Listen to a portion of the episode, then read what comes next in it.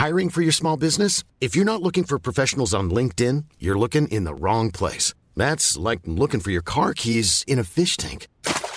LinkedIn helps you hire professionals you can't find anywhere else, even those who aren't actively searching for a new job but might be open to the perfect role. In a given month, over 70% of LinkedIn users don't even visit other leading job sites. So start looking in the right place. With LinkedIn, you can hire professionals like a professional. Post your free job on linkedin.com slash people today.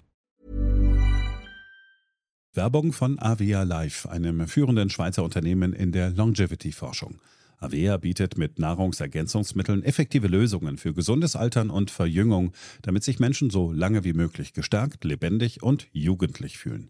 Bei der Entwicklung seiner hochwertigen Supplements nutzt Avea deshalb Inhaltsstoffe, die auf der Basis empirisch zusammengetragener und bewerteter wissenschaftlicher Erkenntnisse ausgewählt werden. Avea-Produkte sind für Menschen gemacht, die ihre Gesundheitsspanne verlängern und das Wohlbefinden stärken möchten. Avea ist mit der Entwicklung des Stabilizers ein Durchbruch in der Blutzuckerregulierung gelungen. Der Stabilizer kombiniert drei kraftvolle natürliche Inhaltsstoffe, die gemeinsam die Aufnahme von Kohlenhydraten aus den Mahlzeiten reduzieren und Blutzuckerschwankungen minimieren. Dadurch können durchschnittlich 40 Prozent der Kohlenhydrate bei der Nahrungsaufnahme blockiert werden. Hohe Blutzuckerwerte und Zuckerabstürze werden so vermieden. Der Stabilizer fördert eine reduzierte Fettspeicherung und unterstützt das Gewichtsmanagement. Er ist also ein guter Wegbegleiter für ein gesünderes Leben. Gerade bei festen kohlenhydratreichen Mahlzeiten wie Geschäftsessen, Geburtstagen oder anderen Feierlichkeiten, bei denen die Ernährung nicht immer optimal ist und zu viel Zucker konsumiert wird, ist der Stabilizer perfekt geeignet. Die einzigartige Formel unterstützt Ihren Körper dabei, einen ausgeglichenen Blutzuckerspiegel aufrechtzuerhalten sorgt für einen verbesserten Energiehaushalt und trägt zu weniger Heißhunger auf Süßes bei. Die Anwendung ist einfach, eine Kapsel 10 Minuten vor einer festen Mahlzeit, maximal zweimal am Tag. Für die sprichwörtliche Qualität und Reinheit birgt, dass Avea alle Produkte in der Schweiz entwickelt und testet. Die Inhaltsstoffe werden aus Rohwaren von qualitätsgeprüften, vertrauenswürdigen Lieferanten gewonnen. Außerdem bietet Avea eine Vielzahl von Produkten an, die auf die individuellen Bedürfnisse der Kunden abgestimmt sind. Dazu gehört auch ein DNA plus BioAge-Test, der den Kunden tiefe Einblicke in ihre genetische Verfassung ermöglicht. Neugierig geworden? Mehr Informationen gibt es unter avea-live.com. Avea bietet allen BTO-Hörern den Stabilizer mit 15% Preisvorteil auf die Erstbestellung. In den Shownotes dieser Episode finden Sie dafür den speziellen BTO-Code. Avea gewährt Ihnen eine 90-Tage-Geld-Zurück-Garantie, sodass Sie das Bundle risikofrei testen und sich selbst überzeugen können. Avea. Bestimme selbst, wie du alterst.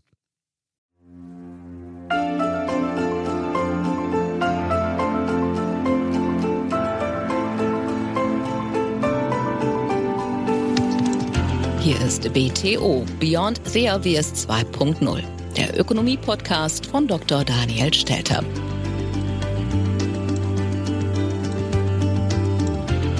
Hallo und herzlich willkommen zur neuesten Ausgabe meines Podcasts. In dieser Woche blicken wir auf die innenpolitischen Folgen des Ukraine-Krieges. Und zwar wissen wir ja, die Bundeswehr kriegt plötzlich viel Geld, war auch Zeit.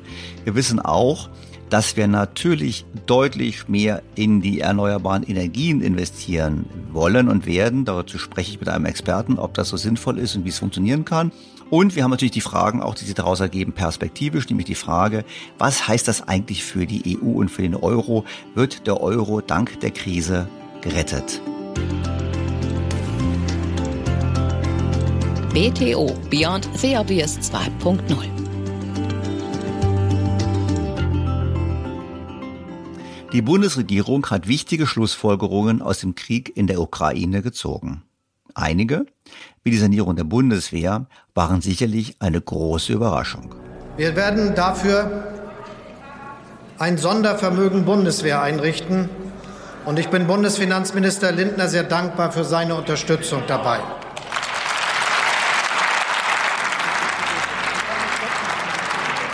Der Bundeshaushalt 2022 wird dieses Sondervermögen einmalig mit 100 Milliarden Euro ausstatten. Die Mittel werden wir für notwendige Investitionen und Rüstungsvorhaben nutzen.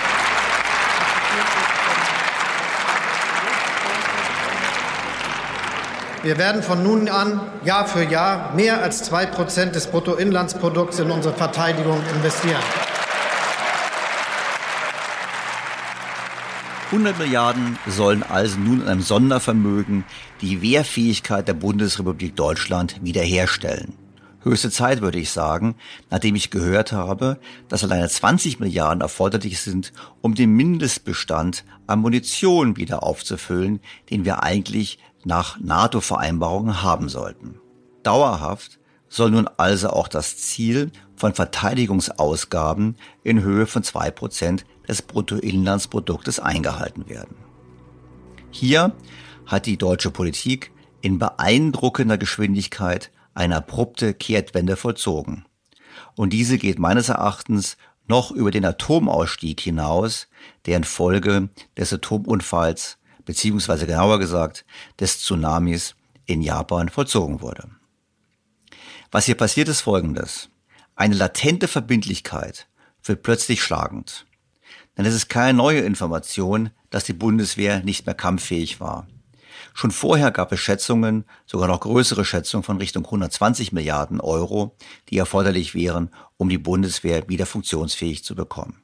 Übrigens, die dauerhafte Erhöhung des Wehretats auf diese 2% vom Bruttoinlandsprodukt entspricht ungefähr 21 Milliarden Euro pro Jahr, was über einen Zeitraum von 30 Jahren in Summe 730 Milliarden Euro ausmacht, die wir zusätzlich ausgeben und die natürlich an anderer Stelle fehlen oder irgendwo beschafft werden müssen. Leider, das ist wirklich ein großes Leider, ist die Bundeswehr nicht der einzige Bereich, wo uns die Tatsache, dass die Politik in den letzten 20 Jahren das Land auf Verschleiß gefahren hat, teuer zu stehen kommt. Wir haben das gesehen bei der mangelnden Vorbereitung auf die Pandemie, obwohl es entsprechende Pläne gab. Wir wissen das beim Thema Investitionen in die Infrastruktur. Ich erinnere daran, nur Irland, Italien und Portugal investieren so wenig in die staatliche Infrastruktur wie Deutschland. Frankreich beispielsweise investiert pro Jahr 1,1 Prozentpunkte relativ zum Bruttoinlandsprodukt mehr als der deutsche Staat. Auf uns übertragen entspräche dies 38 Milliarden Euro an staatlichen Investitionen zusätzlich. Nochmal, pro Jahr. Und auch hier gibt es einen Rückstau. Ungefähr 120 Milliarden Euro sind erforderlich, um den unmittelbaren Investitionsbedarf für die Sanierung der Infrastruktur in Deutschland zu decken. Über einen Zeitraum von 30 Jahren wären also alleine hierfür 1260 Milliarden Euro fällig zusätzlich zu den gerade eben schon diskutierten 730 Milliarden für die Bundeswehr. Die Liste der Lasten, die jetzt demnächst in den kommenden Jahren offensichtlich werden, lässt sich beliebig fortsetzen. Ungedeckte Versprechen für Renten und Pensionen und die Gesundheitsversorgung der alternden Bevölkerung. Schon mehrfach Thema in diesem Podcast. Unzureichende Leistungsfähigkeit des Bildungssystems und damit perspektivisch geringere künftige Einkommen fehlender Integrationserfolg bei Zuwanderern. Nicht missverstehen, wir haben Erfolge, aber wir bräuchten deutlich mehr Erfolge und deutlich höhere Qualifikationen im Schnitt. Wir haben bekanntlich eine sehr hohe Quote an Schulabbrechern und Ausbildungsabbrechern, gerade von Menschen mit Migrationshintergrund, und das müssen wir ändern. Und letztlich noch unsere zwar moralisch richtige, aber leider sehr ineffiziente und ineffektive Vorgehensweise beim Thema Klimaschutz. Es ist nur eine Frage der Zeit, bis diese latenten Verpflichtungen unseres Staates offenkundig werden.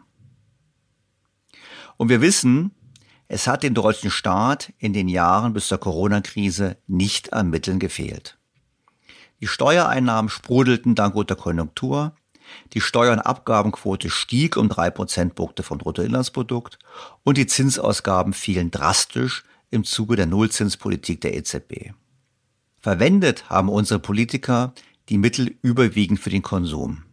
Vor allem auch zur Ausweitung des Sozialstaats, dessen Volumen 2019, also auch vor Corona, den höchsten Stand in Nicht-Rezessionszeiten erreichte. Wir müssen uns endlich ehrlich machen über die anstehenden Ausgaben und deren Finanzierung. Denn einfach nur die Steuer- und Abgabenquote weiter zu erhöhen, ist der falsche Weg. Vergessen wir nicht, nicht nur unser Staat ist bei einer sauberen Bilanzierung längst nicht so reich, wie von der Politik gerne behauptet, sondern auch die Bürger und Bürgerinnen verfügen über weniger Vermögen und ächzen unter einer hohen Steuer- und Abgabenlast. Nötig ist meines Erachtens ein umfassendes Programm zur Stärkung des Wirtschaftswachstums, zur Erhöhung der gesamtwirtschaftlichen Investitionsquote und zum Umbau des Steuer- und Abgabensystems. Denn da kann man sicherlich einiges korrigieren. Für mich zum Beispiel sicherlich ein Thema ist die Entlastung des Faktors Arbeit und im Gegenzug kann man durchaus darüber nachdenken, Vermögen höher zu besteuern. Die Politik muss entsprechend handeln. Sie muss endlich Investitionen vor Konsum stellen und sie muss erkennen, dass wir uns eben nicht alles leisten können. Das Traurige ist, wir haben die guten Jahre nicht genutzt. Jetzt ist es höchste Zeit für einen Kassensturz und dieser Kassensturz findet statt im Umfeld, was deutlich schwieriger ist als die guten Jahre. Schade, aber leider liegt es wohl an der Politik, dass die Politik sich eben nicht disziplinieren kann, um in guten Zeiten auch langfristig zu denken.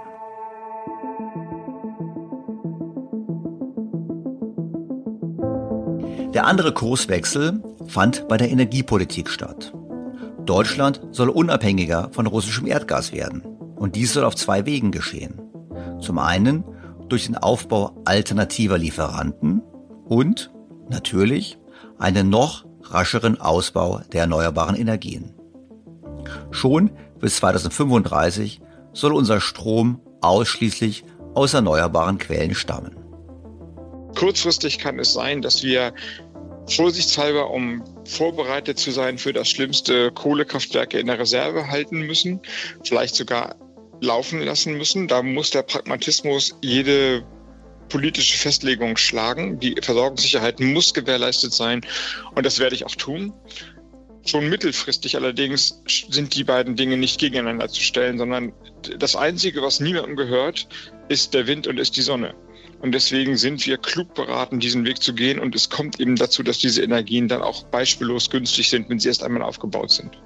Wir haben jetzt die ersten Gesetzesentwürfe zum Osterpaket in die Ressortabstimmung gegeben. Und ja, wir planen eine wirkliche nationale Kraftanstrengung, um die Erneuerbaren schneller voranzubringen, in die Fläche zu bekommen. Wir können es uns einfach nicht mehr leisten, dass wir hier Jahre brauchen, um die Technologien, die wir heute schon haben, die wir kennen, die zugänglich sind, bei uns zu nutzen. Es ist nicht nur eine Frage von Klimaschutz, sondern wirklich von Sicherheit. Da müssen wir jetzt alles geben. So zumindestens die Aussagen gegenüber dem Deutschlandfunk. Meine Skepsis bezüglich der Energiewende ist bekannt und deshalb dachte ich mir, hör doch auf, kritisch zu sein, sondern sprich lieber mit jemandem, der wirklich in dem Markt tätig ist, also einem Experten, der sich tagtäglich mit der deutschen Energiewirtschaft beschäftigt. Hans König leitet das Beratungsgeschäft von Aurora Energy Research. Er berät Energieversorger, politische Entscheidungsträger und Investoren in allen Aspekten der zentraleuropäischen Strom- und Gasmärkte. Vor seiner Tätigkeit bei Aurora arbeitete Hans König als persönlicher Assistent von Professor Roland Berger, dem Gründer des gleichnamigen Beratungsunternehmens, sowie bei der Boston Consulting Group, dem Auswärtigen Amt und dem International Energy Forum. Hans König studierte Philosophie, Politik Politik und Volkswirtschaftslehre an der University of Oxford und hält einen Master in internationalen Beziehungen und Volkswirtschaftslehre von der Johns Hopkins School of Advanced International Studies in Bologna und Washington. Sehr geehrter Herr König, ich freue mich ausgesprochen, Sie in meinem Podcast begrüßen zu können. Ja, herzlichen Dank für die Einladung. Herr König, bevor wir inhaltlich anfangen, vielleicht sagen Sie mal ganz kurz zu dem, was Sie machen, damit die Hörer wissen, was Sie eigentlich beruflich machen und warum Sie heute hier bei mir zu Gast sind. Ich leite das Beratungsgeschäft in Deutschland äh, und einigen Ländern bei Aurora Energy Research. Aurora ist ein Unternehmen, das äh, langfristige Energiemarktmodellierung macht. Das heißt, wir bauen äh, Modelle, Computermodelle von Energiesystemen, Strommarkt, Gasmarkt, Wasserstoff und so weiter und so fort und nutzen diese Modelle, um Entscheidungsträger in den Energiemärkten zu beraten. Also darunter sind fast alle äh, großen europäischen Energieversorger, äh, große Finanzinvestoren, Banken, aber auch politische Entscheidungsträger. Das heißt, wenn ich jetzt also höre, dass in der Ukraine jemand einmarschiert, dann kann ich Sie anrufen und kann sofort sagen, was bedeutet das eigentlich, wenn wir jetzt weniger Gas bekommen?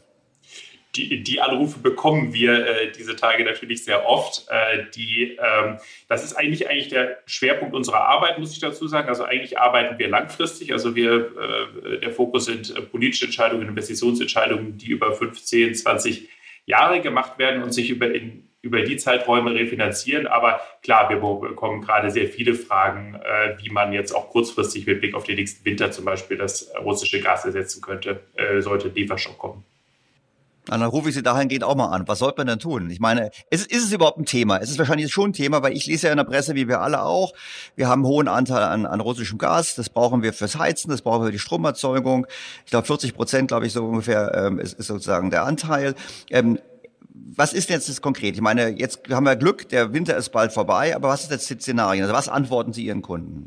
Genau, also es gibt jetzt, glaube ich, äh, für, für die nächsten äh, Monate, aber auch für die nächsten Jahre eigentlich drei große Szenarien, die man sich, die man sich vorstellen kann. Das eine ist ein kompletter Lieferstopp und es kommt ab in ein paar Tagen oder wann auch immer kein weiteres Gas mehr nach, äh, nach Europa und es werden auch die bestehenden Langfristverträge nicht erfüllt.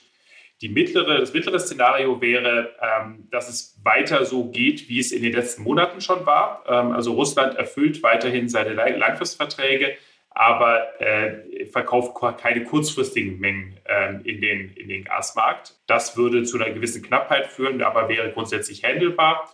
Oder äh, dritte Option, es kommt irgendwie äh, zu, einer, zu einer Entspannung. Ja? Und äh, also das kann natürlich irgendwie ein politischer Kompromiss sein, jetzt um die Ukraine, dass, das, dass die Situation da, dass da einen Frieden gibt und, äh, und Nord Stream 2 doch kommt und so weiter. Fehlt mir ehrlich gesagt die Fantasie, wie das, äh, wie das passieren soll, aber kann man nicht ausschließen. Die andere Möglichkeit für dieses dritte Szenario wäre sicherlich äh, ein militärischer Sieg äh, von Russland in der Ukraine denn sobald die die Ukraine unter der Kontrolle haben, äh, haben sie auch kein Problem mehr damit, Gas durch die Ukraine zu schicken, weil ihnen dann ja das Pipeline-System auch, äh, auch untersteht. Ja, die Nord Stream 2 war ja primär ein Versuch, die Ukraine zu umgehen. Also die drei Möglichkeiten gibt es. Möglichkeiten 2 und 3 sind äh, aus Sicht der Gasmarkt und der Versorgungssicherheit handelbar. Das erste Szenario wäre in der Tat mit Blick auf den nächsten Winter sehr problematisch.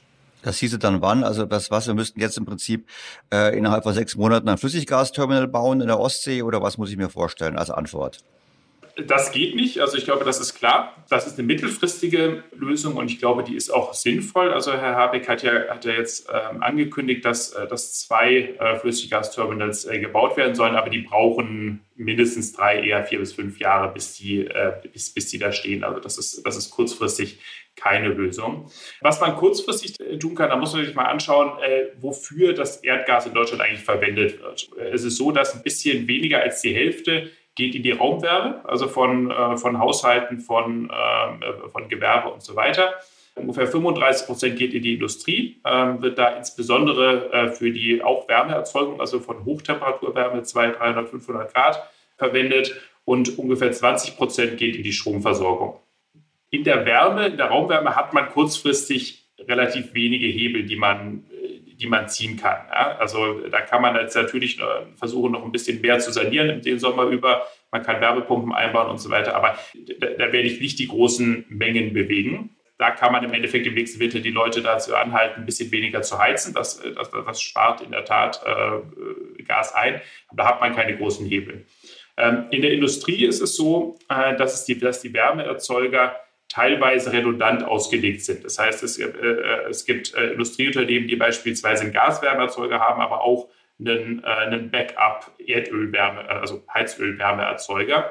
Und da, da gibt es gewisse Umstellungspotenziale. Ähm, wie groß die sind, dazu kenne ich zumindest keine guten Zahlen. Das ist jetzt sicher ein Fokus der nächsten, äh, für die nächsten Monate, das zu erheben, um zu schauen, okay, wie viel, wie viel kann man da denn, da denn noch rausholen.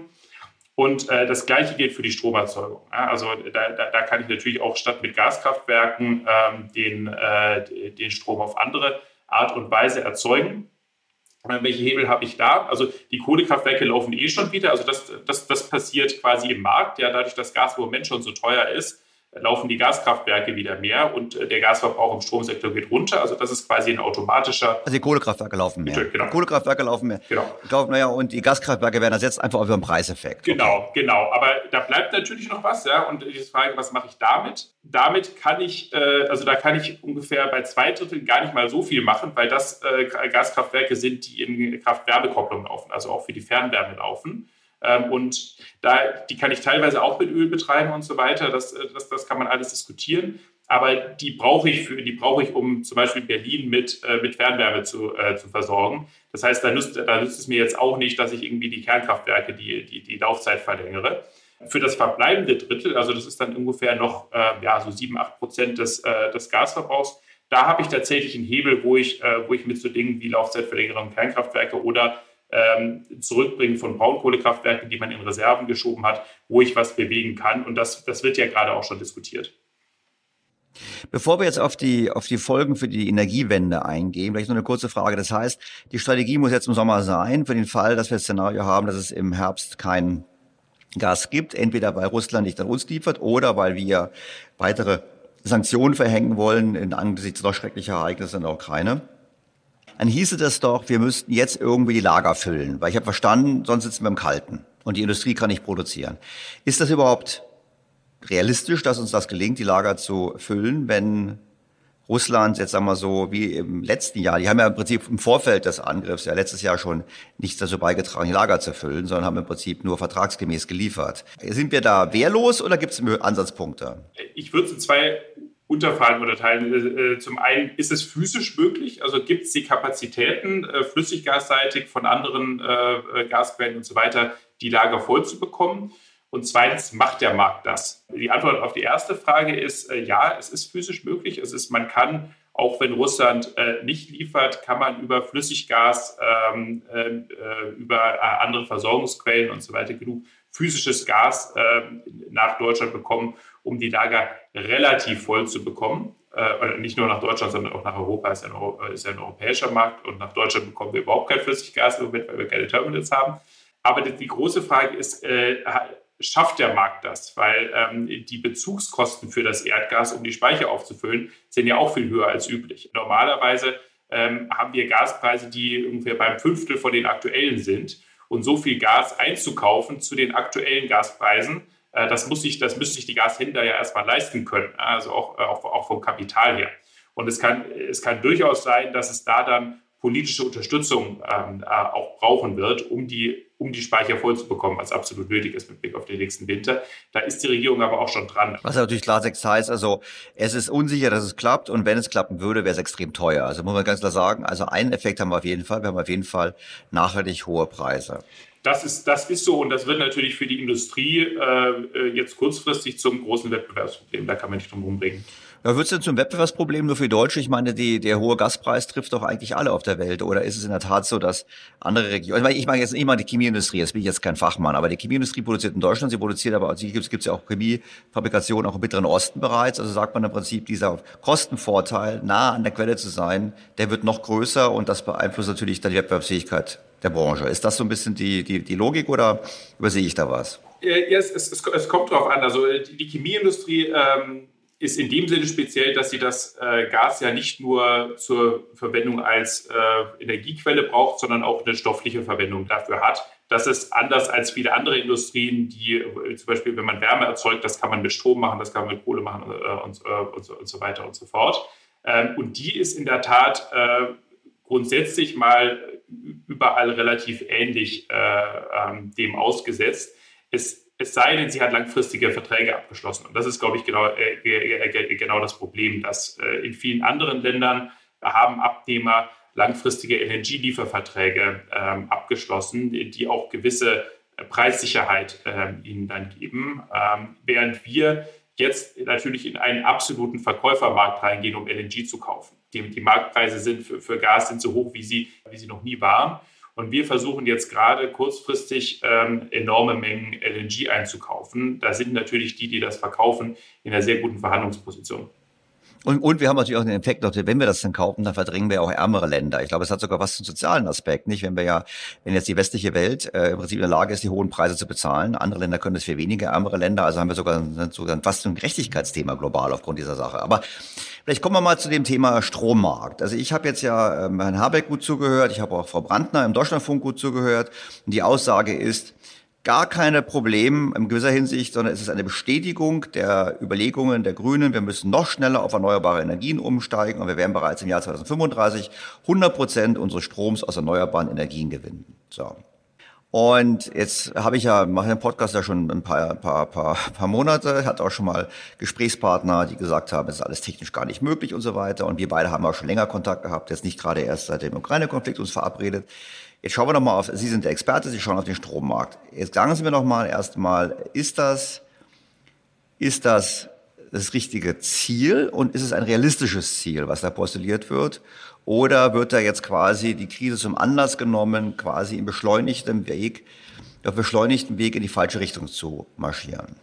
Ist es ein richtiges Ziel grundsätzlich? Ähm, ich glaube, es ist ein möglicher Weg in ein klimaneutrales äh, Energiesystem. Ähm, also es gibt ja, es gibt ja zahlreiche Studien von uns, von anderen, aber auch für alle, alle anderen möglichen Ländern, die zeigen, dass solche Energiesysteme oder auch Stromsysteme jetzt erstmal 2035 äh, möglich sind. Zwei Fragen darunter. Ist es, äh, ist es der beste Mix? Äh, ist es das kostengünstigste System, 100% erneuerbare versus, äh, versus andere Optionen? Zweitens ist es in dieser Zeitachse, also bis 2035, erreichbar von den, von den Ausbauten, die ich, äh, die, die ich bis dahin brauche. Ähm, Ob es das kostengünstigste ist, da gibt es äh, unterschiedliche Szenarien. Also es gibt da, es gibt da Szenarien, äh, die zum Schluss kommen, ja, das ist das, äh, ja, das ist das günstigste. Es gibt auch Szenarien, die, die zum Schluss kommen, okay, äh, gewisse Teile Atomenergie, äh, gewisse Teile CCS zum Beispiel, also CO2-Abscheidung und Speicherung, ähm, sind, sind günstiger. Also da im Endeffekt sind sich, ist, ist sich da die Fachwelt auch nicht hundertprozentig einig, ob es der günstigste Weg ist von allen, aber es ist zumindest grundsätzlich ein möglicher Weg. Wir können gleich noch darüber reden, ob es sinnvoll ist, in Deutschland äh, so viele Optionen auszuschließen, wie wir tun. Das hat, das, hat auch, das hat auch politische Gründe und so weiter und so fort. Aber grundsätzlich ist es ein möglicher Weg. Bis 2035 ist es ein extrem ambitionierter Weg. Also das, da, da, will ich gar nicht, äh, da will ich gar nicht drum herum reden. Aber ich glaube, das ist auch allen in der Politik klar. Ja? Also, ähm, also das, das bedeutet, ähm, eine enorme, enorme Beschleunigung des, ähm, des erneuerbaren ähm, Ausbaus und insbesondere auch des Netzausbaus. Und äh, was mir in der Planung äh, bisher noch nicht so klar wird, und ich glaube, das muss jetzt auch, also die, die Übertragungsnetzbetreiber müssen sich jetzt erstmal hinsetzen und das alles durchplanen, ist, was heißt das eigentlich für die Netze und wie bekommen wir die in diesem Zeitraum so ausgebaut, dass sie 100 Prozent äh, Erneuerbare äh, übertragen können. Also das, äh, das, das, das sind, glaube ich, die, also das sind die beiden größten Herausforderungen, so viel zu bauen, so viel genehmigt äh, bekommen und so, zu bekommen und so weiter und so fort und die Netze dafür äh, vorzubereiten. Leistbar ist das äh, grundsätzlich, weil die Kosten für die erneuerbaren Energien ja schon extrem stark gefallen sind und auch weiter fallen werden. Sie haben jetzt das Thema der Speicherung gar nicht erwähnt. Und für mich war also, Sie haben gerade Netze, ich weiß, wir brauchen mehr Netze vom Norden nach Süden, damit die Windkraft im Süden ankommt. Aber Sie haben ja das Thema Speichern. Wir haben immer noch das Thema, es gibt Zeiten, ähm, wo äh, der Wind nicht weht und wir haben, es gibt Zeiten, wo die Sonne nicht scheint. Was äh, oftmals in der Diskussion, zumindest in meiner Wahrnehmung, immer verdrängt wird, ist die Notwendigkeit, dass ähm, Strom auf die Millisekunde genau zur Verfügung steht. Es nützt nicht, wenn wir in Summe genug Strom haben, aber nicht immer pro Sekunde den richtigen Strom haben. Und es nützt uns auch nicht, wenn wir ganz viel Überschussproduktion haben, wenn wir halt dann zwei Wochen haben oder alleine schon unter nur fünf Sekunden haben, wo wir keine Produktion haben. Warum haben Sie Speicher nicht erwähnt? Ist das kein Problem? Das, das ist ehrlich gesagt der letzte Schritt. Und deswegen ist, es, äh, ist das jetzt äh, so auf fünf oder vielleicht auch zehn Jahre Sicht nicht, nicht die große Herausforderung. Äh, ich sage Ihnen auch warum. 80, 90 Prozent Dekarbonisierung des Stromsystems ist mit den heutigen Erneuerbaren ähm, ohne Probleme äh, machbar. Äh, also das heißt, ich, äh, ich baue Offshore-Wind, ich baue Onshore-Wind, ich, ich baue Solar äh, und ich habe dann, äh, dadurch verringere ich äh, immer mehr die sogenannte Residuallast, also, also die, die Last, die flexibel erbracht werden muss durch Technologien, die regelbar sind. Wir haben im Bestand eine, eine grundsätzlich sehr gute Technologie, um die Residuallast zu decken.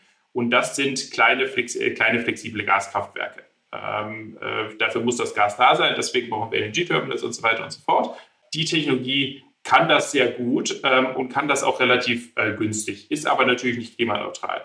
Ähm, deswegen ist die Frage, äh, was, was brauche ich dann in den nächsten Schritt oder und was, was brauche ich dann für 100 Prozent Erneuerbare? Da habe ich dann als, äh, als Backstop-Technologie ähm, äh, Wasserstoff. Ja? Also die, die Gaskraftwerke, die jetzt in den nächsten zehn Jahren gebaut werden sollen, die sollen, äh, die sollen ja, das ist die politische Ansage, das geht auch technisch, sagen alle Hersteller, ähm, äh, mit Wasserstoff auch betrieben werden können. Ja? Das heißt, ich muss dann irgendwann äh, den, den Wechsel machen von, äh, von fossilem Erdgas zu Wasserstoff und dann bin ich klimaneutral. Das ist teuer, keine Frage. Also die letzten paar hundert Stunden äh, des Stromsystems zu dekarbonisieren, werden deutlich teurer als die paar tausend Stunden äh, äh, davor. Aber es ist technologisch leistbar und es ist aus Sicht des Klimas ehrlich gesagt noch relativ egal, ob das äh, Mitte der 30er oder Ende der 30er passiert weil wenn ich ein 80, 90 Prozent erneuerbares äh, Stromsystem habe und den Rest mit Erdgas mache, das ist schon so viel weniger emissionsintensiv als das, ähm, als das aktuelle System. Da habe ich eben, wie gesagt, schon 90 Prozent plus der Emissionen eingespart. Und äh, ob ich, wann ich die letzten 10 Prozent mache, also daran wird das Klima nicht, äh, nicht zugrunde gehen aus meiner Sicht.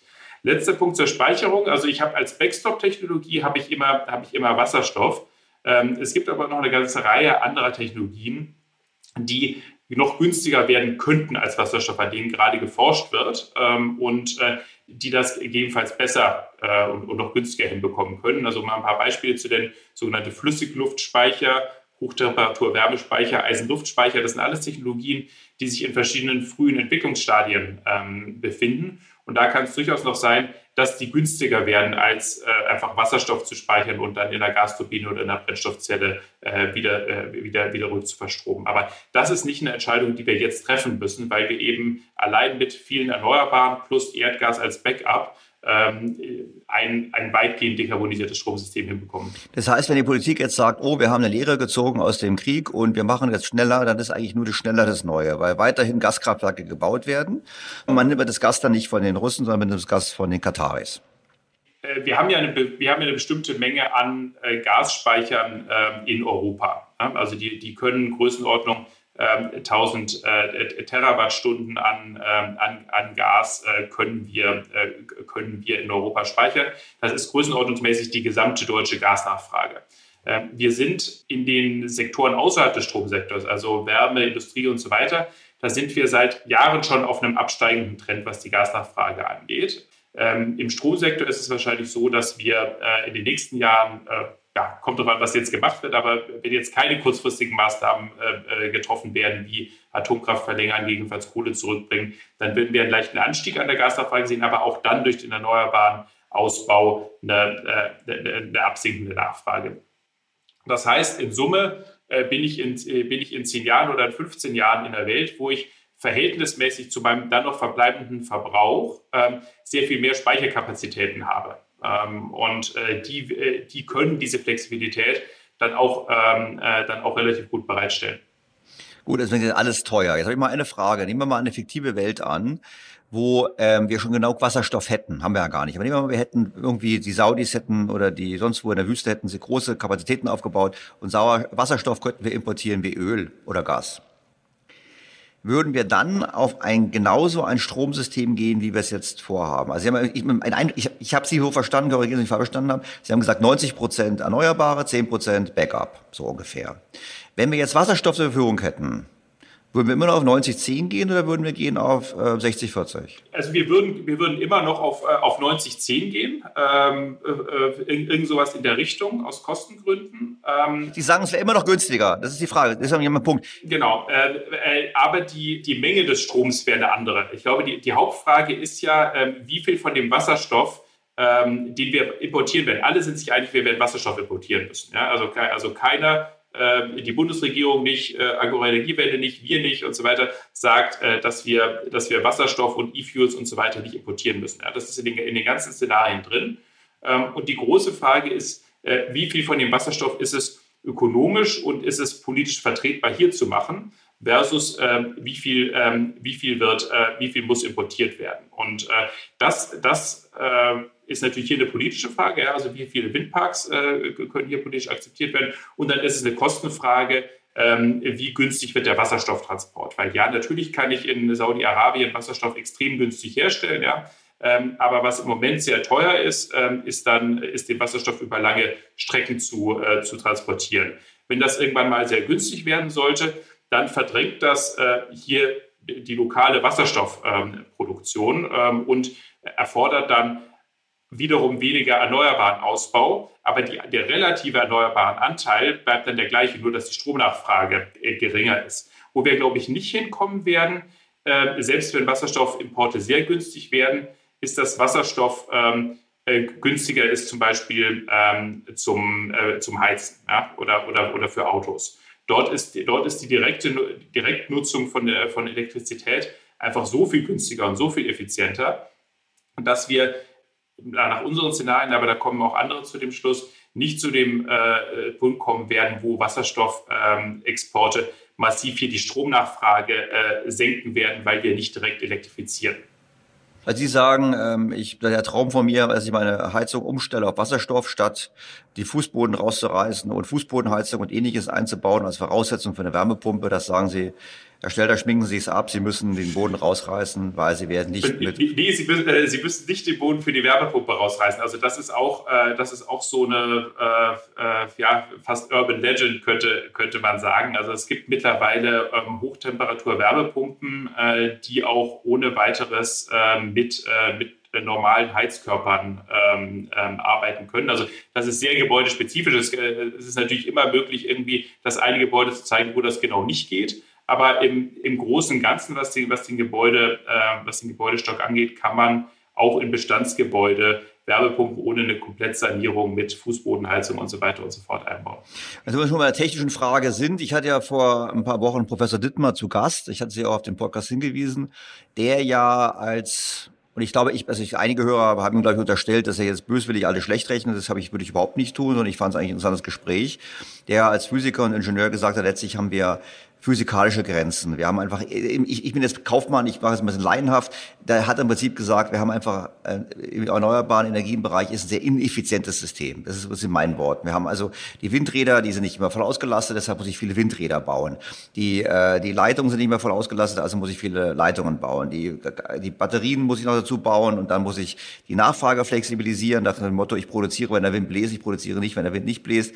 Das war so ein bisschen das Szenario und er hat dann auch gesagt, nach dem Motto, wir brauchen riesige Mengen an Land, um ähm, das überhaupt darstellen zu können mit den Windrädern. Und im Koalitionsvertrag stehen ja auch drin, zwei Prozent der deutschen Landfläche sollen für äh, Windkraftanlagen reserviert werden, was durchaus eine ganze Menge ist.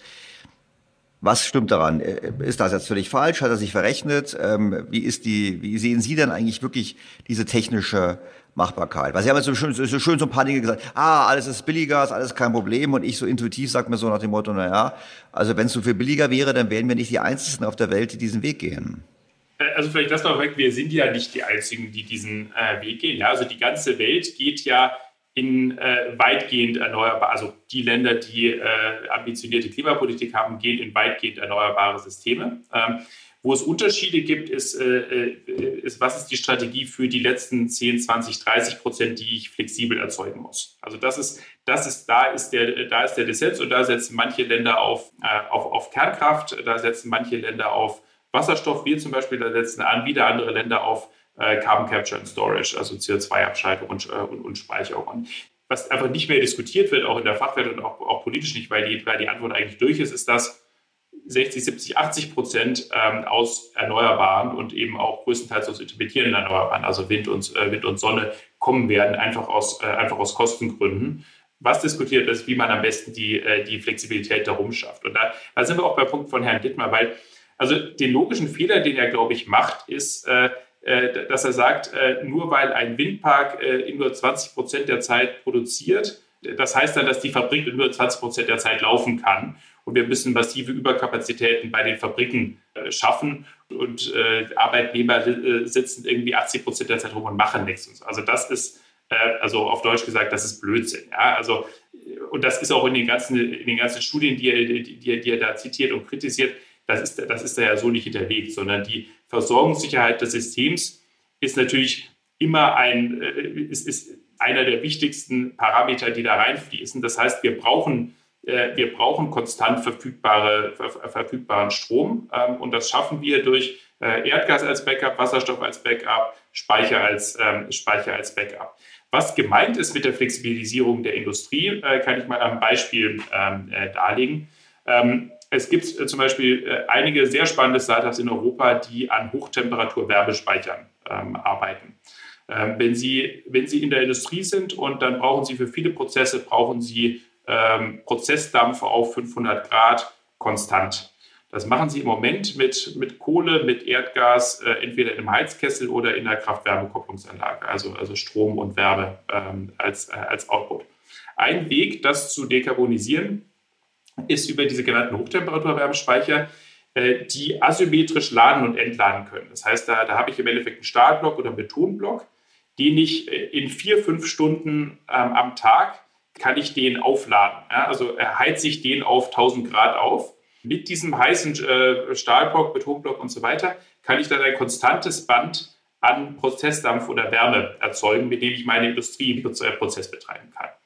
Und da sind wir dann stromseitig flexibilisiert und ich muss tatsächlich nur in 20 Prozent der Stunden äh, Strom verbrauchen, nämlich dann, wenn es besonders günstig ist. Da gibt es also auch ökonomische Anreize dafür.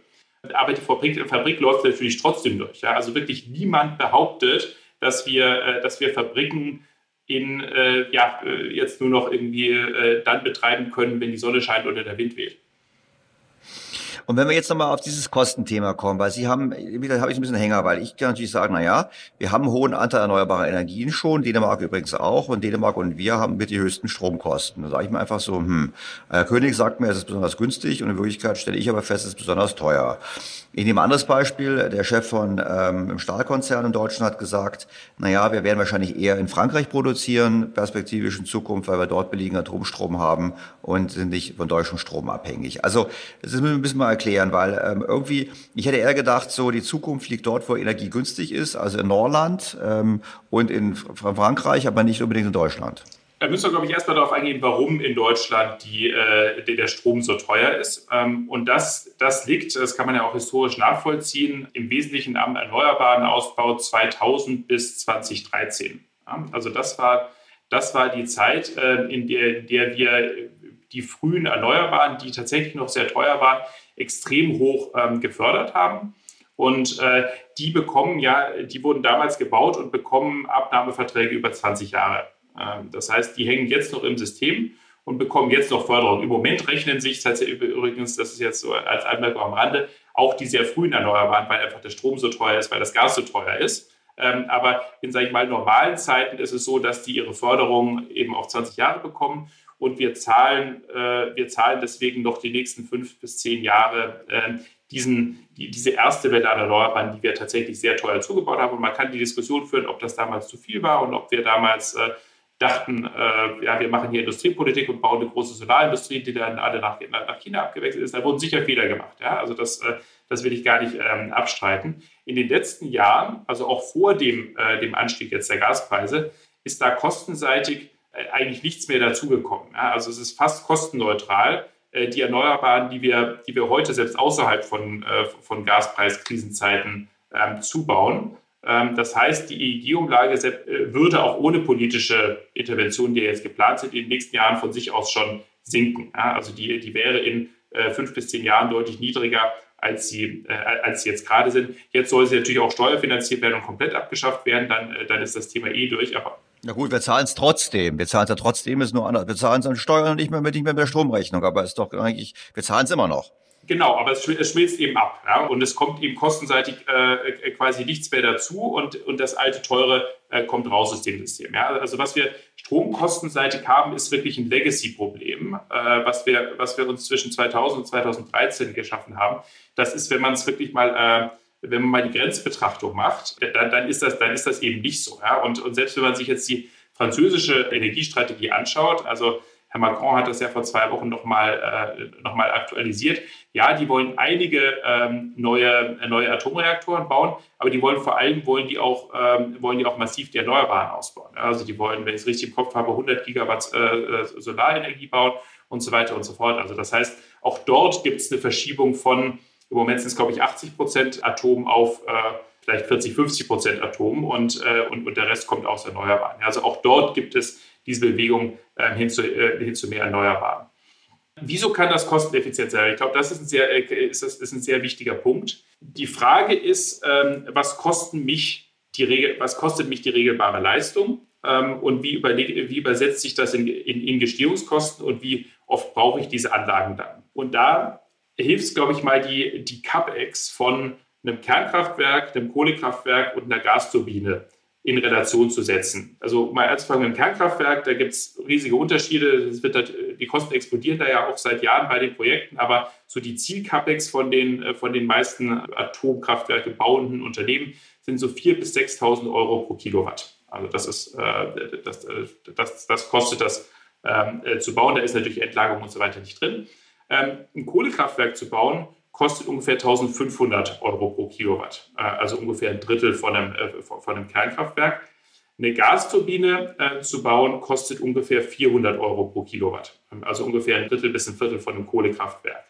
Das heißt, wir sind bei den CAPEX, also das, das, das Kapital, das ich einsetzen muss, Investitionskosten, um ein, um ein regelbares Kraftwerk zu bauen, bin ich bei einer Gasturbine ungefähr beim Zehntel von einem, von einem, von einem, von einem Kernkraftwerk. Und das sind genau die Kraftwerke, die wir, die wir bauen müssen, weil sie sehr flexibel sind, weil sie auch mit Wasserstoff äh, laufen können und so weiter und so fort. Und die sind eben so günstig zu bauen, dass es auch kein großes Problem ist, wenn ich, so, wenn ich sie nur in 10 Prozent der Stunden nutze. Während das natürlich beim Kernkraftwerk ein riesiges Problem ist. Ja? Also niemand baut ein Kernkraftwerk, um es in 10 Prozent der, äh, der, der Stunden zu nutzen, sondern da muss ich die hohen CAPEX auf eine sehr hohe Auslastung, ja? also 6.000, 7.000, 8.000 Stunden verteilen. Sonst, äh, sonst macht das keinen Sinn. Jetzt bin mal so ein Verständnis. Ich habe also ich habe ich hab wirklich keine Ahnung, darum entschuldige meine dummen Fragen, aber ich habe ich habe jetzt mit der mit der Variabilität habe ich verstanden, dass ich Gas leichter ein- und ausschalten kann und deshalb die äh, geringere Auslastung des Gaskraftwerkes nicht so schlimm ist, weil ähm, so. Grundlast.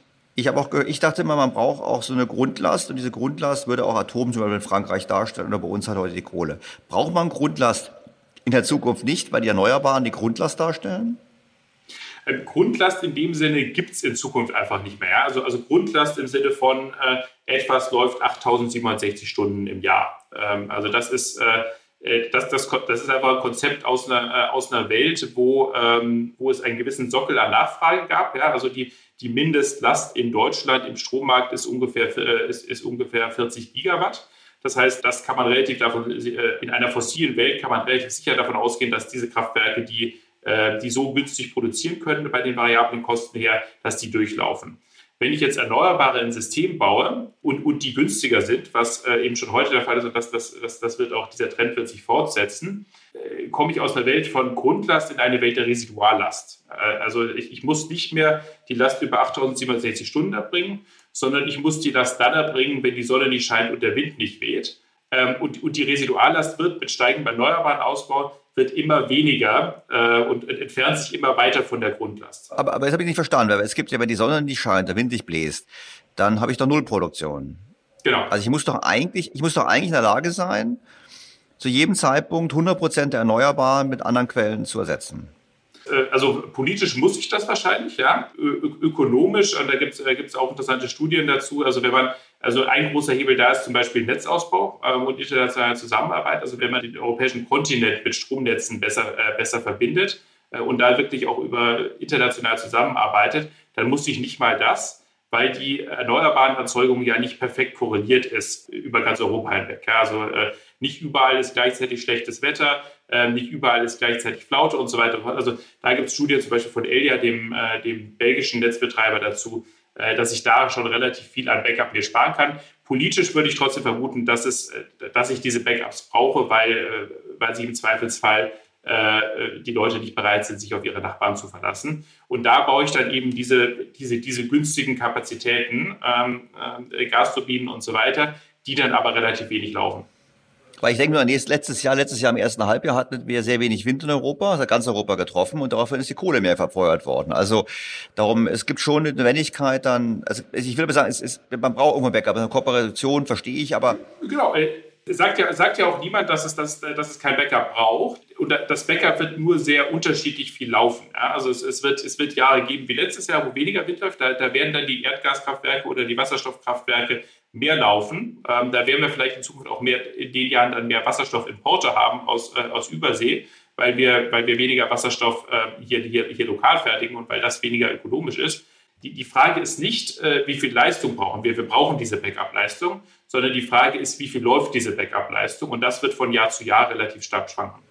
Weil ich habe mal einen Chart gesehen über Importe und Exporte Deutschlands von Strom. Und ich habe das so verstanden gehabt, und da können Sie mich korrigieren, weil ich habe es auch falsch gelesen, dass wir besonders gerne exportieren, dann, wenn natürlich der Wind bläst und die Sonne scheint, und dann exportieren wir nach Österreich, die ihre Pumpwasserkraftwerke dann äh, auffüllen. Und wir zahlen denen sogar noch dafür, glaube ich, Geld, das uns abnehmen, habe ich verstanden.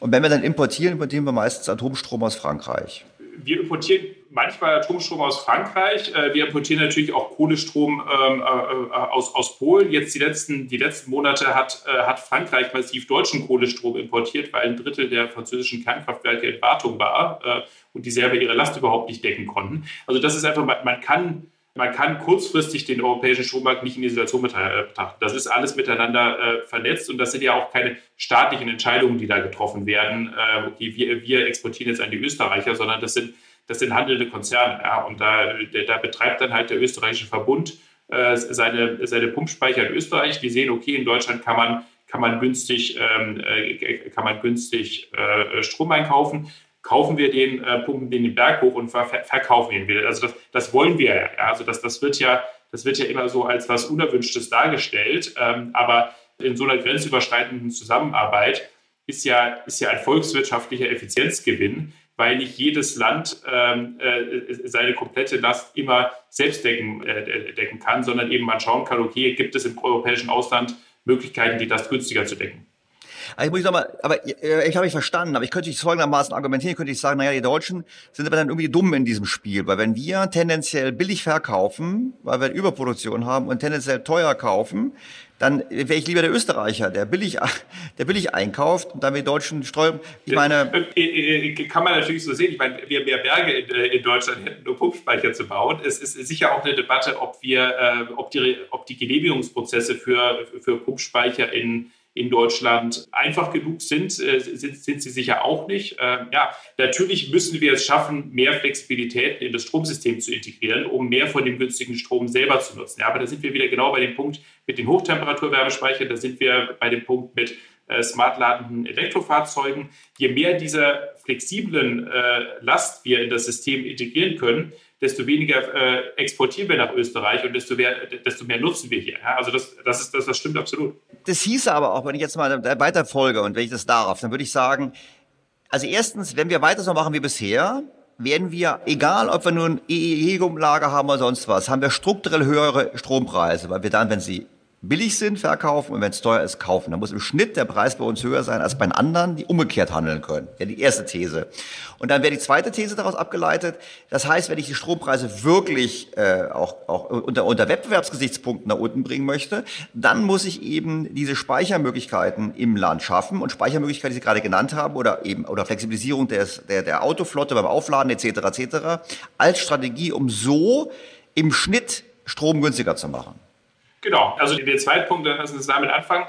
Das, das absolut, es ist genau das. Also ich kann, da haben wir auch Berechnungen dazu gemacht für verschiedene Industrieabnehmer und, äh, und Technologieunternehmen, wenn ich meine Nachfrage flexibilisieren kann, wenn ich beispielsweise über so einen Wärmespeicher äh, nur in 20 Prozent der Stunden einkaufen muss, kann ich zur Hälfte oder zum Drittel vom, äh, vom Grundlaststrompreis, ja, also vom Durchschnitt über alle Stunden, den Strom einkaufen. Ja. Also da habe ich, einen, habe ich einen massiven Stromkostengewinn. Für Elektrofahrzeuge genau das Gleiche. Ja. Wenn ich das immer mittags lade, wenn die Sonne scheint, äh, kann ich energieseitig mein Elektroauto fast gratis äh, laden. Ja, da kommt dann natürlich noch Netzentgelt und, äh, und Steuern, was ich was drauf. Aber äh, ich, ich, kann die, ich kann das extrem günstig laden. Also genau diese Flexibilisierung äh, brauchen wir.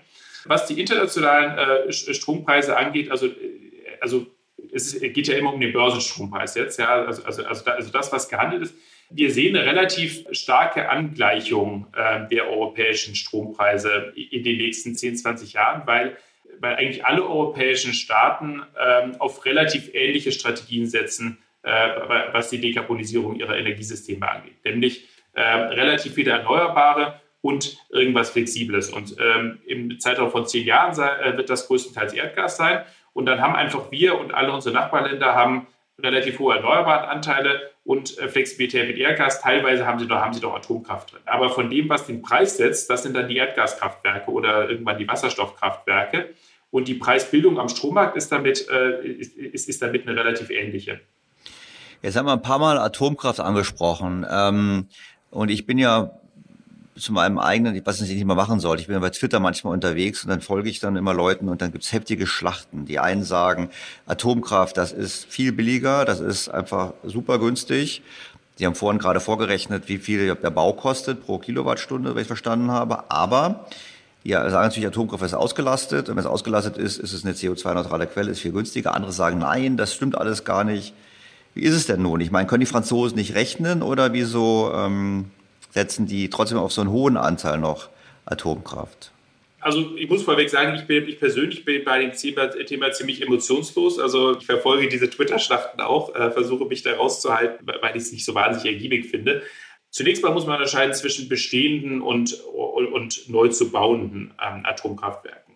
Bestehende Atomkraftwerke sind eine sehr günstige und sehr CO2-arme äh, Stromquelle und Natürlich hätte Deutschland äh, in den letzten zehn Jahren äh, oder 15 Jahren sehr viele Emissionen eingespart, wenn wir zuerst aus der Kohle raus wären äh, und dann erst aus der Atomkraft. Also das, das brauchen, wir, brauchen wir überhaupt nicht drum reden. Also das, das, das, das versteht auch jeder. Das war eine, das war eine politische ähm, das war eine politische Entscheidung damals ähm, und es war sicher nicht der, der optimale Dekarbonisierungspfad. Ähm, jetzt, wie gesagt, wenn das technisch möglich ist, die Laufzeiten der verbleibenden 4 Gigawatt, die wir noch haben im Markt, jetzt im Zuge der Gaskrise ein bisschen zu verlängern, äh, irgendwie ein paar Monate oder äh, ein paar Jahre.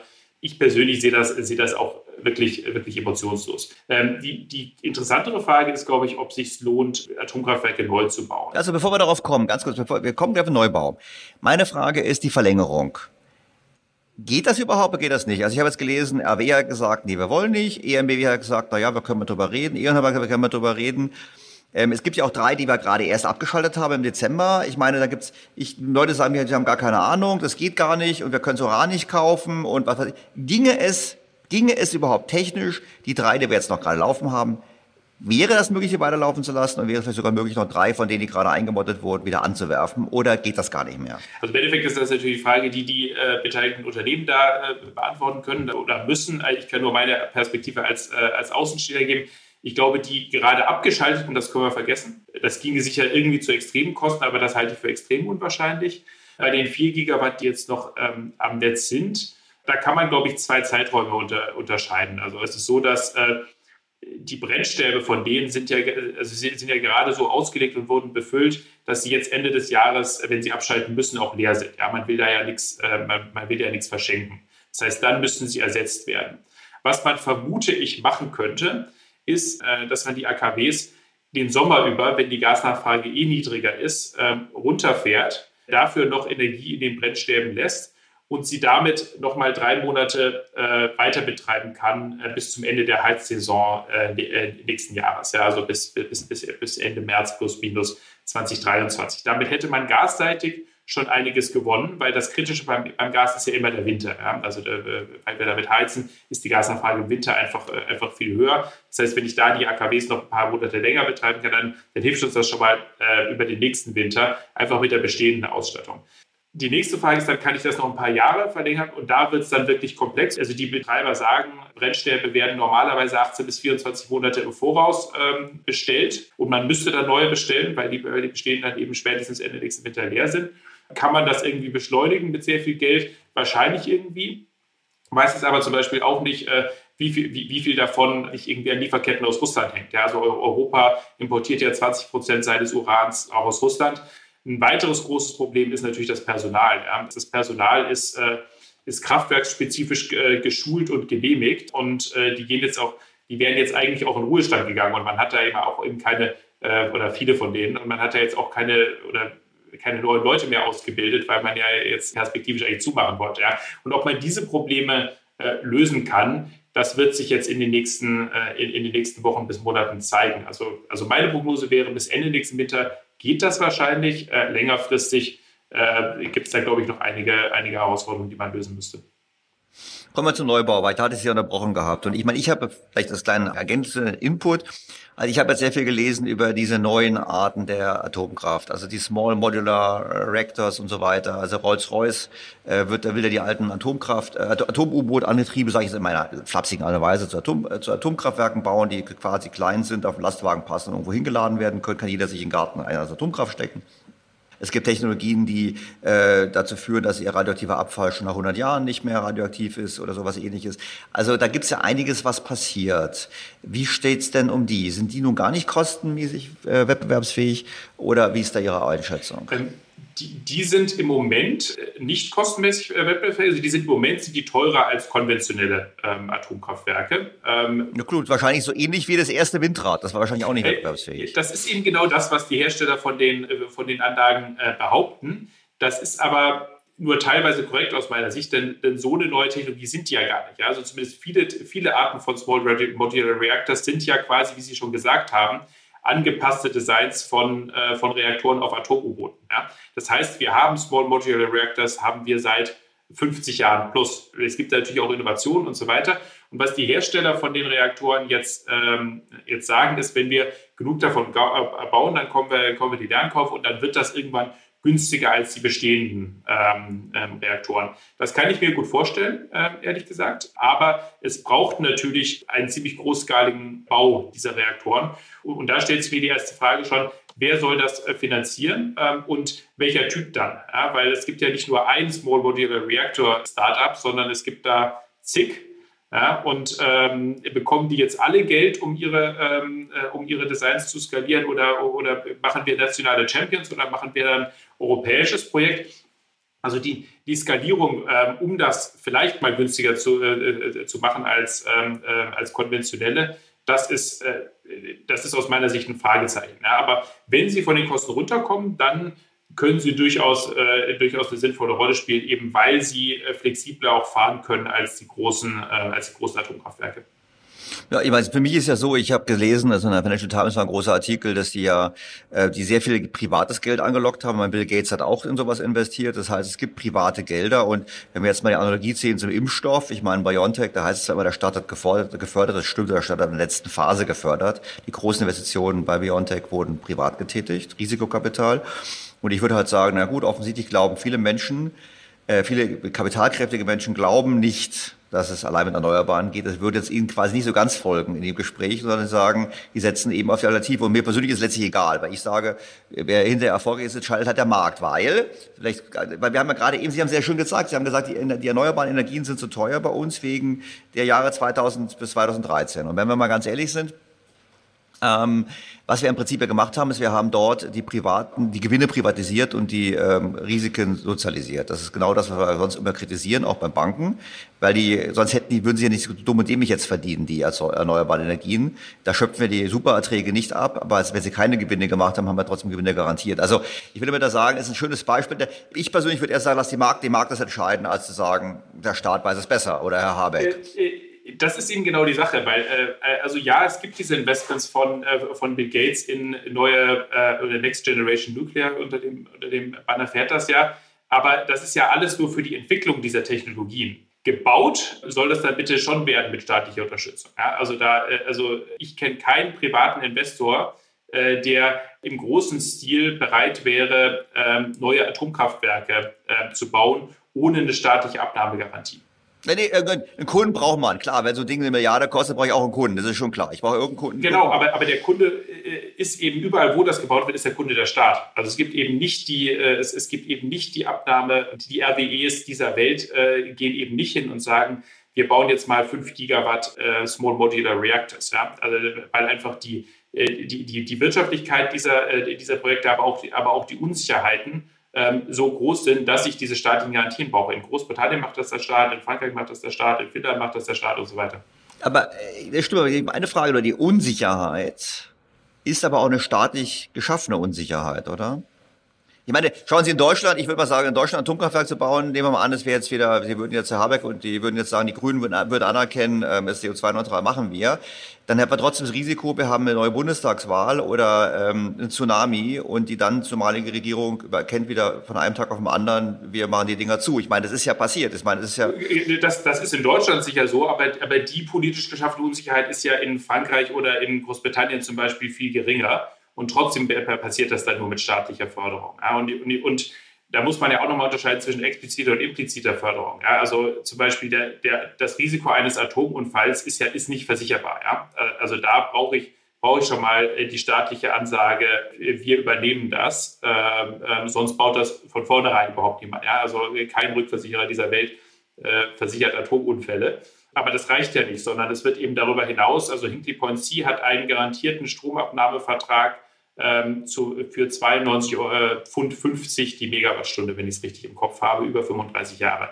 Ja, also das ist, das ist, das, das ist das Staat, die staatliche Garantie, die da gemacht werden muss für die nächste Generation von, äh, von Kernkraftwerken in Großbritannien. Äh, diskutiert man jetzt, äh, die quasi über äh, über so ein Regulierungsmodell zu finanzieren, also dass die, ähm, dass, dass die Kappe, dass der, dass der Staat quasi die CAPEX bezahlt und dann äh, auf die Verbraucher einfach umlegt, dass man das also komplett aus dem Strommarkt rausnimmt. Ohne solche Modelle äh, fliegt das nicht. Also wenn Bill Gates äh, sagt, okay, wir entwickeln jetzt die Technologie und wir bauen das ohne staatliche Förderung, natürlich, be my guest natürlich, ähm, aber das ist ja genau nicht das, was passiert bei neuen Atomkraftwerken.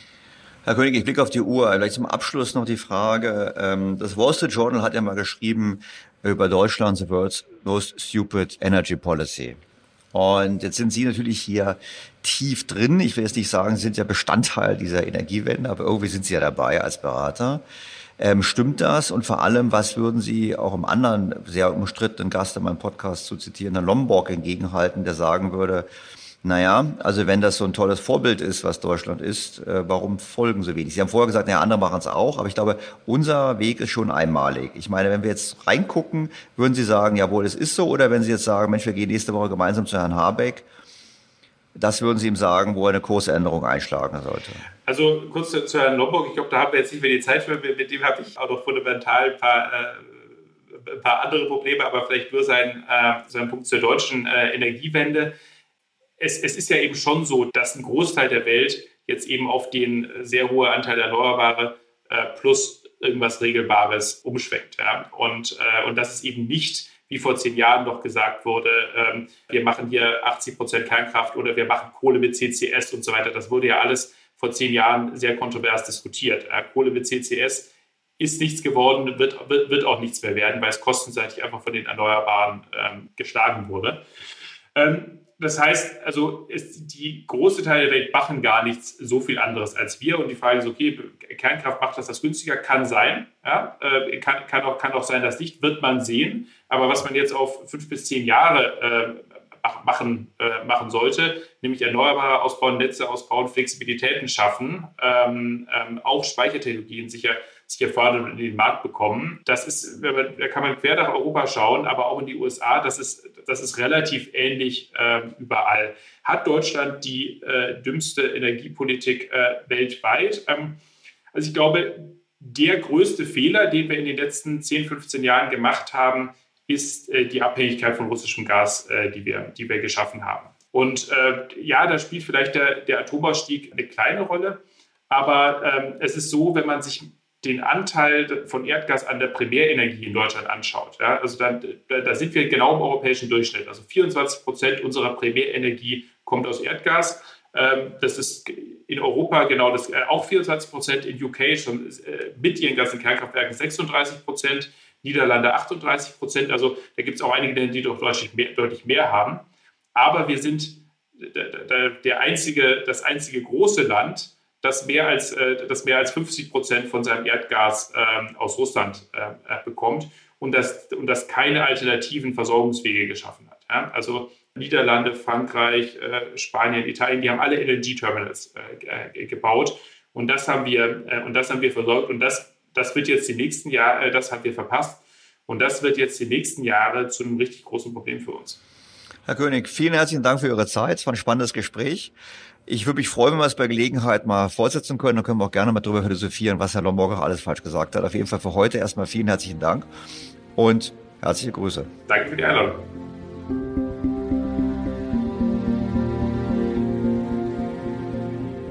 Ich fand das Gespräch sehr interessant. Wir werden sicherlich mit Herrn König noch einmal sprechen zu einem anderen Anlass, um noch tiefer einzusteigen in die äh, Diskussion, die wir auch hatten zum Thema technische Machbarkeit und auch zum Thema, ob Björn Lomborg es sich hier so leicht macht mit seinen Überlegungen. Er hat es am Ende etwas angedeutet im Gespräch, dass er die Aussagen von Herrn Lomborg da kritisch sieht. Für heute bleibt mein Fazit erstmal, die Enttäuschung in gewisser Hinsicht, dass es wohl nicht so leicht möglich sein wird, die Laufzeit der Atomkraftwerke entsprechend zu verlängern. Ich bedauere das. Ich hätte es besser gefunden, wir hätten das noch gekonnt und würden das auch tun und sollten es auch meines Erachtens weiter prüfen. Und zum anderen doch die Aussage, dass wir eben wissen, wir müssen importieren in Zukunft. Wir können nicht eine Autonomie anstreben. Wir müssen in Zukunft eben entsprechend Strom importieren und vor allem auch Wasserstoff importieren. Und hier dann entsprechend die richtige Schlussfolgerung rauszuziehen als Politik wäre für mich entscheidend nämlich zu sagen, wir reden nicht mehr nur so sehr viel über Windräder und Solarzellen und wir reden nicht nur darüber, wie wir Wasserstoff in Deutschland erzeugen können, sondern wir sollten anfangen, eine Strategie zu erarbeiten, gemeinsam mit der EU, wie wir eben sicherstellen, dass uns aus Ländern mit besseren Voraussetzungen, mit besseren klimatischen Voraussetzungen entsprechend in Zukunft der Wasserstoff geliefert wird. Ein wichtiges Thema, ein wichtiges To-Do meines Erachtens und meine Sorge ist leider Gottes hier, dass die Politik eben nur denkt bis in den kommenden Winter, also die Gasspeicher füllt, was sicherlich ein großer Fortschritt wäre, und zum anderen aber eben nicht darüber nachdenkt, wie wir sicherstellen, dass wir in zehn Jahren wirklich eine andere Energieversorgung haben. Denn die Krise, die wir jetzt erleben, ist auch hausgemacht. Letztlich müssen wir uns eingestehen, wir haben Putin auch letztlich die Instrumente gegeben, überhaupt in der Situation zu sein, einen Angriffskrieg zu führen, weil wir uns in so einem hohen Maße von seinen Energielieferungen abhängig gemacht haben.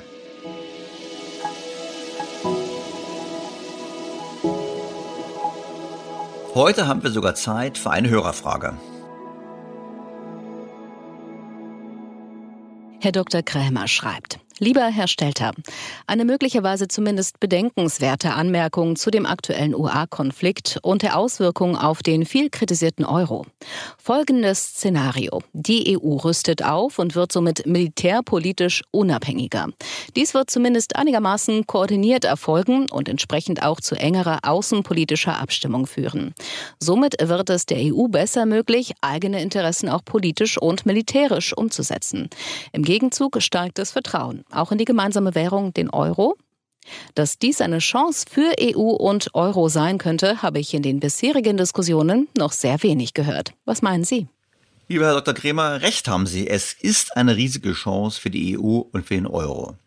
Die Frage ist, worin liegt diese Chance? Wer nutzt sie? Welche Interessen werden damit befriedigt? Und erreichen wir hinterher die Ziele der Stabilisierung von der EU und Euro? Also, ich glaube auf jeden Fall, dass das Momentum in der EU und in der Eurozone jetzt sehr gut ist, um wirklich die erforderlichen Reformen anzugehen. Das betrifft die Frage der Fiskalstrategie innerhalb der Europäischen Union, es betrifft die Strategie der gemeinsamen Schuldenaufnahme, der gemeinsamen Investitionen. Hörer dieses Podcasts wissen, dass ich äh, immer skeptisch bin, wenn es darum geht, einfach so in eine Schulden- und Transferunion einzusteigen. Und hier ist eben meine Sorge, dass äh, gerade Frankreich das gegebene Momentum dazu nutzen wird, das eigene Modell durchzudrücken. Das eigene Modell ist im Prinzip, wir haben einen gemeinsamen Schuldentopf, wir nehmen gemeinsam Schulden auf, aber die einzelnen Mitgliedstaaten können weiter autonom entscheiden über ihre Fiskalpolitik. Und das halte ich eben für nicht gut. Das halte ich sogar in absehbarer Zeit für ein großes Problem. Einfach deshalb, weil es die Spaltung innerhalb Europas befördern wird. Was wäre denn ein Gegenmodell? Und das wäre genau der Punkt, wo ich sagen würde, jawohl, man könnte das Momentum nutzen. Dazu müsste aber die deutsche Politik jetzt nach vorne marschieren und sagen, wir machen mal einen Vorschlag, statt weiter getrieben zu werden von den anderen. Und dieser Vorschlag sollte sich orientieren an dem, was wir in den USA sehen und was wir in der Schweiz sehen. Was haben wir denn dort? Wir haben Kantone oder Bundesstaaten, die finanziell autonom sind mit eigenen Einnahmen. Wir haben einen Bundesstaat, der über eigene Einnahmen verfügt und diese auch bundesweit einsetzt. Aber wir haben eine ganz klare Regel, nämlich die Regel, dass zum einen der Bundesstaat niemals einsteht für die Einzelstaaten und die Einzelstaaten voneinander auch nicht. Also der Kanton St. Gallen dürfte nicht dem Kanton Genf beispringen, wenn er finanzielle Schwierigkeiten hat.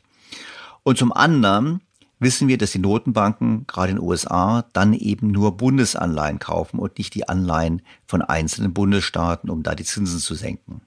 Das heißt, wir brauchen ein Modell, wo wir sagen, jawohl, wir haben Italien, Frankreich, Deutschland mit eigener Verschuldungskapazität. Für diese Schulden haften sie aber alleine. Und wir haben ein deutlich größeres Budget auf EU-Ebene. Dieses Budget wird über Steuereinnahmen und auch über gemeinsame Schulden finanziert. Und die EU kann damit EU-weite Projekte finanzieren. Das Problem, was wir haben, ist, wie kommen wir von heute zu morgen? Also wie schaffen wir es von der heutigen Situation dorthin zu kommen? Und da müssen wir einfach anerkennen, wir haben heute das Problem, dass die Schuldenstände, die Staatsschuldenstände zwischen den Ländern sehr unterschiedlich sind. Und deshalb sollten wir eigentlich hingehen und sollten sagen, mein berühmtes Modell, Hörer wissen das, lasst uns doch die vorhandenen alten Staatsschulden auf einer europäischen Ebene bündeln, bis zu einem bestimmten Prozentsatz des Bruttoinlandsproduktes. Lass es 80 sein, 100, 120 Prozent, das ist mir letztlich egal. Wir können bei der bei dem Vorgehen auch etwas großzügiger sein gegenüber Ländern, die höhere Schulden haben, aber wir sollten auf jeden Fall mitmachen. Und diese Schulden werden auf europäischer Ebene gebündelt, werden dort quasi geentlagert und werden immer wieder refinanziert, wie man das mit Staatsschulden sowieso macht. Und dann hätten wir deutlich tiefere Schuldenstände oder gar keine Schulden im Falle von Deutschlands. Und wir würden dann wissen, jawohl, jeder kann alleine agieren. Wenn dann Italien ein Problem hat, finanziell, dann wissen die Gläubiger Italiens, jawohl, das ist unser Risiko. Wir bekommen keine Hilfe aus Brüssel, wir bekommen keine Hilfe aus Berlin, genauso wenig wie Chicago Hilfe bekommt aus Washington. Das heißt, das ist im Prinzip die goldene Regel, die wir einführen sollten. Und ich finde, wenn die deutsche Bundesregierung sich bereit erklärt, quasi zu dieser einmaligen Bereinigungsaktion für vergangene Schulden und sich dabei auch großzügig erweist, dass dann es möglich sein sollte, die Verträge so zu ändern, dass eben es ein klares No-Bailout-Verbot gibt, dass die Staaten, also die Bundesstaaten dieser Europäischen Union dann jeweils zwar Staatsschulden ausgeben könnten, aber schon gleich mit entsprechenden Klauseln, die eine Umschuldung und Restrukturierung erleichtern und dass es darüber hinaus eben einen ausgeweiteten Bundeshaushalt gibt, wie in den USA, der ausgleichend wirken kann, aber nichts darüber hinaus. Das wäre mein Vorschlag und insofern, wenn wir das Momentum, das sich jetzt gerade abzeichnet in der EU und in der Eurozone, so nutzen würden, wäre ich überglücklich. Meine Sorge, lieber Dr. Krämer, ist allerdings, dass wir eher einfach zustimmen einer Transferunion, die diese Rahmensetzung nicht hat. Und dann haben wir das Problem, dass die Staaten weiter autonom über ihr Geld entscheiden, größere Schulden machen und letztlich dann Schulden machen zulasten jener, die sie gar nicht gewählt haben, weil sie eben nicht in Frankreich leben, sondern in Deutschland oder in den Niederlanden.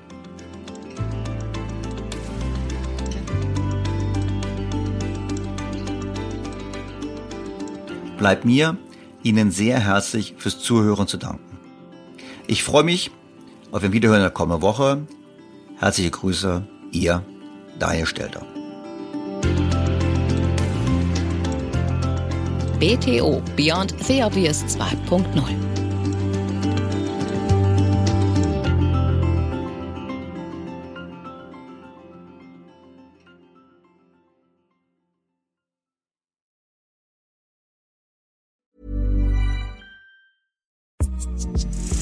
Listen to this ACAST show ad free on Amazon Music with your Prime membership or subscribe wherever you get your podcasts.